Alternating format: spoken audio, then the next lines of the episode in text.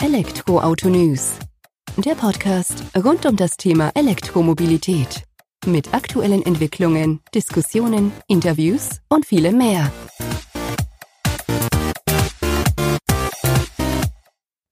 Servus und herzlich willkommen bei einer neuen Folge des Elektroauto-News.net Podcast. Ich bin Sebastian und freue mich, dass du auch diese Woche wieder eingeschaltet hast, wenn wir uns mit dem Thema alternative Antriebe, insbesondere der batteriebetriebenen E-Mobilität auseinandersetzen. Thema der heutigen Podcast-Folge ist der Europas Elektroautomarkt. Wir werfen einen Blick drauf und müssen leider zum ersten Mal nach 41 Monaten, in denen der europäische Elektroautomarkt Monat für Monat gewachsen ist, anerkennen, dass das Wachstum eingebrochen ist. Natürlich stark bedingt durch Corona. Aber fangen wir mal am Anfang an, steigen ein und schauen, wie sich das Ganze entwickelt hat, wie es weitergehen könnte und wie es dann eben auf dem anderen größten oder dem derzeit größten E-Automarkt ausschaut, in dem Fall China.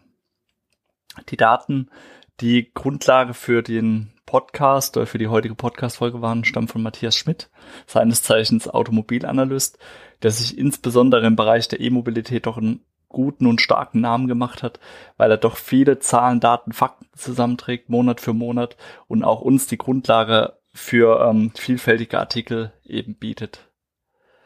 Bereits im April 2020 hat er uns aufgezeigt, dass die Zulassungszahlen in Europa in diesem Jahr eher rückläufig sein werden. Ähm, zwar war das erste Quartal 2020, also Januar bis März, noch positiv geprägt, gerade wenn man es so in Relation zum Weltmarkt gesetzt hat, natürlich auch, weil China mit dem Coronavirus oder mit der Corona-Krise ein wenig früher dran war, hatte man natürlich noch diesen zeitlichen ähm, Vorschub, wo man dann eben noch mal wachsen konnte, bevor dann eben auch die Corona-Krise bei uns ganz klar eingeschlagen hat. Und das hat sich dann tatsächlich im April 2020 gezeigt zum Rückblick, dass es da ganz stark uns getroffen hat.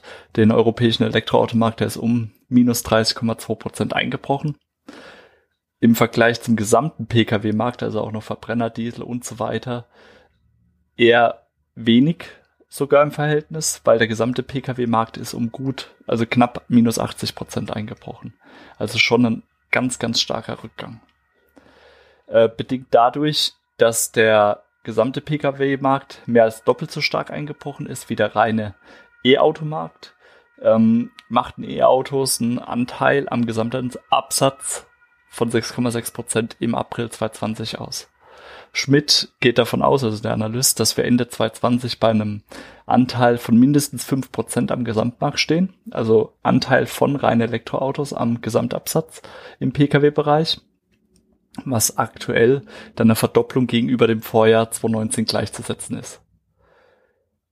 Nach dem ersten Drittel, also das erste Quartal, Januar bis März, lagen wir noch bei 4,7 Prozent, war auch dadurch stark geprägt, dass dann eben 2019 oder Bestellungen aus 2019 gar nicht mehr in diesem Jahr ausgeliefert wurden, sondern alle bis nach 2020 überführt wurden zum größten Teil, um dann auch natürlich dieses Jahr die CO2-Flottenwerte zu stützen, zu unterstützen und zu erreichen. Was natürlich mehr Taktik der Automobilhersteller war, um dann eben da bestmöglich davon zu profitieren.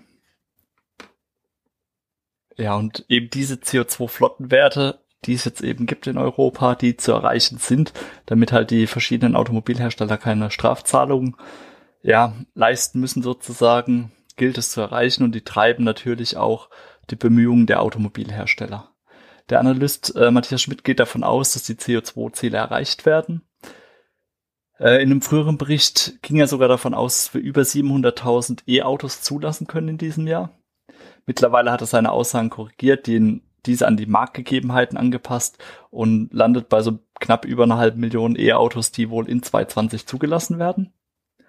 Aber das stärkere Wachstum im Bereich der E-Mobilität sieht er dann vor allem 2021. Und bevor wir da aber einen Blick auf die Gründe werfen, warum er das so sieht und warum sich der Markt so entwickeln könnte, wie er sich entwickeln wird wahrscheinlich, ähm, wollen wir noch kurz einen Blick auf die zwei wichtigsten Elektroautomärkte der Welt werfen. Das sind China und Europa. Und da haben wir auch Zahlen natürlich dazu. Europa stand beispielsweise Ende April bei 142.687 E-Auto-Zulassungen. Eine deutliche Steigerung gegenüber dem Vorjahreszeitraum ist zu erkennen. Da brachte man es im gleichen Zeitraum auf in Anführungsstrichen nur um die 104.000 ähm, E-Auto-Zulassungen. in China sieht das, dreht sich das Bild. Da waren wir im vergangenen Jahr noch ähm, bei 280.000 Zulassungen, so äh, roundabout, sind aber dieses Jahr in Anführungsstrichen bei nur 155.000 E-Autos, die in China zugelassen wurden, von Januar bis April. Da ist jetzt natürlich die Frage zu stellen, da hat Corona schon mehr durchgeschlagen. Ähm, die Wirtschaft war da schon früher unten, deswegen konnte man da vielleicht nicht rankommen. Ist die Frage, wie der Markt sich dort wieder erholen kann, welche Unterstützung es gibt, Subventionen, ja, einfach Unterstützung von Seiten der Politik durch die Automobilhersteller vielleicht selbst, um dann eben zu sehen, dass man da wieder an den Absatz vom vergangenen Jahr rankommt. Wobei das schon eine starke Herausforderung ist. Und kommen wir nochmal zurück zu Europa. Da zeichnet sich derzeit ein anderes Bild. Dort könne man derzeit davon ausgehen, dass entsprechende E-Auto-Bestellungen mittlerweile sogar schon auf 2021 geschoben werden, da man die CO2-Ziele nicht übererfüllen möchte. Sprich, wir haben hier das gleiche Spiel dann wahrscheinlich zum ja, dritten, vierten Quartal zu erwarten wie im vergangenen Jahr. Bestellungen für E-Autos werden halt nicht mehr in 2020 ausgeliefert, sondern sobald dann wahrscheinlich die großen Automobilhersteller ihre Ziele erfüllt haben, schieben sie die Bestellung bzw. Auslieferungen in 2021, um dann dort auch wieder von äh, den CO2-Flottenwerten zu profitieren.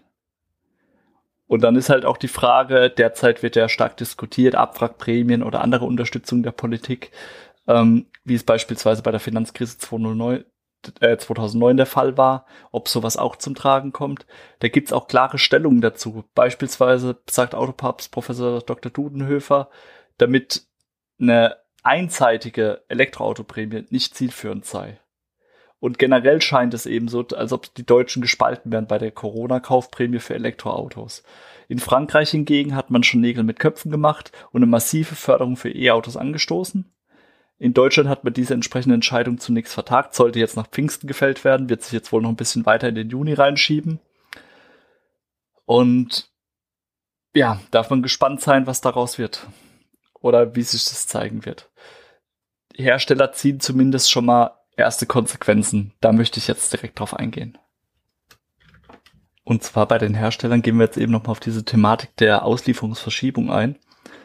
Und ja, Herbert Dies, Vorstandsvorsitzender von einem Europas größter Pkw-Hersteller, der Volkswagen-Gruppe, wo ja Audi, Porsche, VW, Skoda, Seat alle mit dazugehören, ähm, erwähnt in einem Podcast im Mai, ähm, dass viele der Elektroautos im gesamten Konzern für dieses Jahr bereits ausverkauft seien. Und das deutet eben auch darauf hin, dass einige Hersteller so zuversichtlich sind, dass die CO2-Einhaltung in diesem Jahr erfüllt werden, dass man die Menge an zu fertigenden oder zu absetzbaren E-Autos begrenzt, um dann eben zu hoffen, dass man diese Auslieferung auf 2021 verschieben kann, um dort eben auch die Einhaltung in dem Jahr dann zu sichern von den CO2-Flottenwerten. Das ist schon eine interessante Sache und da bin ich echt gespannt drauf, wie das dann tatsächlich umgesetzt wird, ob man das auch durchbekommt am Markt. Ähm, Skoda ist ein gutes Beispiel aus dem VW-Konzern. Die haben beispielsweise die Einstiegsvarianten des Citigo e.V. Ähm, also quasi die, das vergleichbare Elektroauto vom Skoda-Konzern zum Seat Mi Electric und zum äh, VW E-Up schon aus der Bestellmöglichkeit rausgenommen, also diese Einstiegsvarianten, und bietet aktuell nur noch die Version mit den höchsten Spezifikationen an. Wahrscheinlich auch mit dem Hintergedanken, dass im Falle einer gestiegenen E-Auto-Kaufprämie, die ja immer noch kommen könnte für Deutschland, ähm, sonst zu viele Fahrzeuge für zu wenig Geld über den Tisch gehen weil dann haben wir auf einmal Stromer für um die 10.000 Euro am Markt und der dürfte doch einiges an Interesse mit sich bringen, könnte man von ausgehen. Was man allerdings auch beobachten kann, jetzt mal unabhängig davon, ob Bestellungen und Auslieferungen vielleicht verschoben werden, ist die Tatsache, dass auch so eine Verschiebung im europäischen Markt zu erwarten ist. Üblicherweise ist es nämlich eben so, dass die Sommermonate eher ruhig sind und nicht so eine riesige Rolle im Absatz am Pkw-Markt spielen. Ähm, generell fahren zu dieser Zeit dann auch die Werke runter, es wird weniger produziert, man passt sich halt eben an die Absatzsituation am Markt an, dass man auch nicht zu viele Fahrzeuge auf Halte stehen hat und er versucht da eben auch ein bisschen ähm, Dampf aus dem Kessel rauszunehmen. Bedingt durch die Corona-Krise sowie die Befreiung der relevanten Märkte aus dem harten Lockdown, die jetzt ja sozusagen nach und nach stattfinden, könnte man allerdings auch davon ausgehen, dass Automobilhersteller im Sommer 2020 verstärkt auf den Absatz von E-Autos hinarbeiten. Zu einem natürlich, um die CO2-Ziele so früh wie möglich zu erreichen. Zum anderen, um den Folgen einer möglichen zweiten Lockdown-Welle entgegenzutreten, weil es ist ja immer noch nicht sicher, dass es bei diesem einen Shutdown bleibt, den wir hier in Deutschland erlebt haben oder auch in anderen Teilen der Welt. Könnte natürlich, wenn die, der Coronavirus sich wieder stärker ausbreitet, nochmal dazukommen. Natürlich auch wieder mit der Folge, dass Werke geschlossen werden müssen und so weiter. Und um denen zuvorzukommen, ähm, gehen halt viele Gerüchte oder Gespräche darum, dass man dann doch zeitnah die CO2-Ziele erreicht und dann lieber gegebenenfalls zum Jahresende hin weniger Output bringt und ja, sich so früh wie möglich auf die sichere Seite stellt der ganzen Geschichte. Beispielsweise in Europa könnte ähm, ein starker Absatz in den Niederlanden stattfinden, weil dort sollen ab Juli neue E-Auto-Subventionen ähm, zum Tragen kommen. Ist ja eh ein beliebter Markt. Tesla hat da mit dem Model 3 stark ähm, punkten können im vergangenen Jahr oder auch Anfang des Jahres noch. Und auch in Deutschland, wenn denn eine E-Auto-Kaufprämie oder irgendeine andere Art von Kaufprämie auf die Straße gebracht wird, ähm, könnte natürlich der Absatz dann auch nochmal gesteigert werden. Und da kann man auch davon ausgehen, dass die Automobilhersteller versuchen, ein größtmögliches Stück am Kuchen abzubekommen. Schlussendlich gilt für uns jetzt einfach abzuwarten, wie sich die ganze Thematik entwickelt, wo das Ganze denn hinführen wird. Ähm, ja, ob denn tatsächlich noch eine zweite Corona-Welle kommt, ob wir da, da herumkommen sozusagen und natürlich, welche Auswirkungen sich das äh, für die Automobilhersteller hat. Ich denke, eine wichtige Rolle spielen auch die Subventionen, die auf die Straße gebracht oder auf den Weg gebracht werden von der Politik oder vielleicht sogar von den Automobilherstellern selbst. Und ja auch andere Einflüsse, die dort eben noch zum Tragen kommen. Wie beispielsweise, wie realistisch oder wie früh erreichen einzelne Hersteller ihre CO2-Flottenwerte und wie sind dann die Bemühungen danach? Geht es dann wirklich darum, nur 2021 abzusichern oder möchte man eigentlich auch ja, den Klimawandel dadurch unterstützen, dass man weiterhin E-Autos ausliefert. Wir werden das Ganze weiterhin beobachten. Dir möchte ich vielen Dank sagen, dass du heute auch wieder zugehört hast in der aktuellen Podcast-Folge. Ich hoffe, es war interessant für dich zu sehen, ähm, ja, wie sich der europäische E-Automarkt entwickelt. Auch wenn er jetzt einen Einbruch nach 41 Monaten gezeigt hat, sind wir zuversichtlich, dass es auch wieder aufwärts geht. Zumindest wenn Corona oder der Coronavirus so weit im Griff ist, dass man da auch wieder auf einer gesunden, festen Basis stehen kann. Und das ist natürlich sowohl bezogen auf die Automobilindustrie und Wirtschaft an sich, als auch natürlich auf all die Menschen, die diese Autos kaufen sollen, müssen, dürfen, ähm, dass die natürlich auch wieder entsprechende Sicherheiten, entsprechenden Rückhalt in ihrem Leben haben, dadurch, dass sie nicht mehr mit beispielsweise Kurzarbeitergeld oder Kündigung und so weiter zu rechnen haben. Nochmal vielen Dank fürs Zuhören. Ich freue mich, wenn du nächste Woche wieder einschaltest beim E-Mobilitäts-Podcast von Elektroauto News. Mach's gut, bis dahin, ciao.